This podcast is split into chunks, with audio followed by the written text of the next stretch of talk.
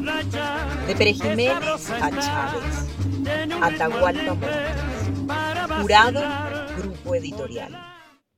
Mi pasantía por el ejército. En 1950, Acción Democrática tenía ya en el seno de las Fuerzas Armadas algunas fichas incorporadas en espera del momento oportuno para intentar algo efectivo que diera el traste con la dictadura del general Marcos Pérez Jiménez.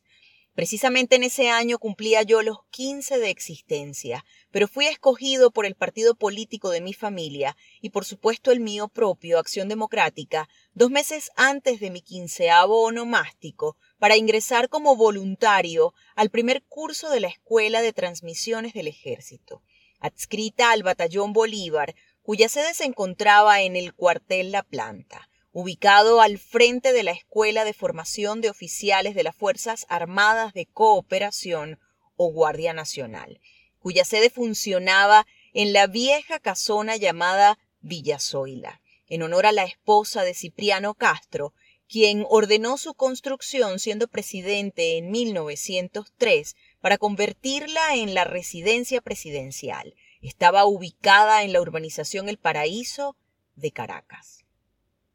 La encargada de toda la tramitación para mi ingreso al ejército, incluyendo un justificativo legal que aumentaba dos años a mi edad cronológica real, hasta llevarla a los 17 años, edad mínima requerida para el ingreso al ejército, fue mi tía Regina Gómez Peñalver, dirigente de Acción Democrática activista de mucha importancia en la clandestinidad entonces y secretaria de Leonardo Ruiz Pineda, líder del partido durante la dictadura hasta su asesinato. Por cierto, ese aumento de mi edad en dos años luego me ha traído muchos problemas, algunos de ellos serios, como por ejemplo la tramitación de mi ciudadanía americana, la cual demoró más de un año mientras explicaba cómo era posible que mi partida de nacimiento tuviera una fecha y mi pasaporte otra distinta. La escuela de transmisiones estaba dirigida por el capitán Arnaldo José Cáceres como director y por el teniente José Sebastián Arellano Moreno en calidad de subdirector, ambos procedentes de los estados andinos de Venezuela.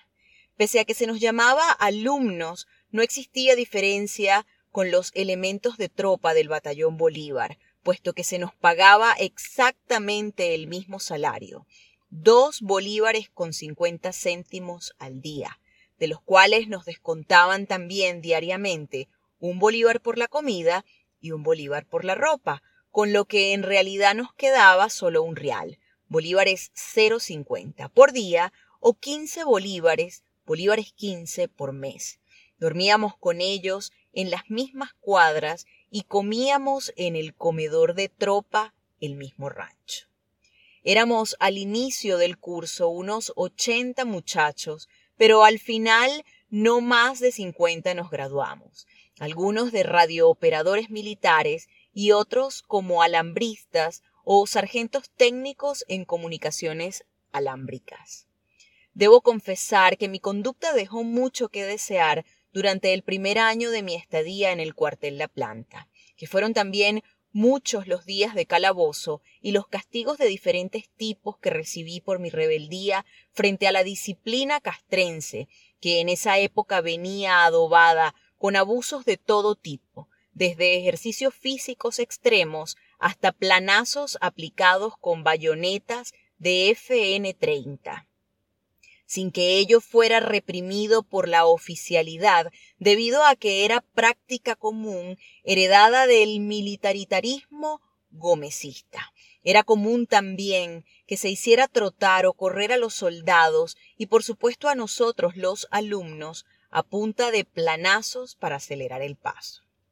Como anécdota personal quiero contar que en una oportunidad en que me encontraba enfermo con una amigdalitis febril, me obligaron a levantarme para iniciar los ejercicios de ese día, que incluían saltar desde una parte del puente Sublet hacia el patio del cuartel, unos tres metros más o menos, lo cual yo había hecho en muchas oportunidades, pero con la debilidad que sentía en ese momento me negué a saltar. Me encontraba sobre el borde del puente cuando el teniente Arellano me empujó al vacío, pinchándome con la punta de una bayoneta. Al caerme fracturé las dos muñecas debido a que apoyé sobre ellas todo el peso de mi cuerpo, que afortunadamente era de tan solo 60 kilos. Por ese hecho el teniente jamás fue sancionado, ni siquiera con una amonestación.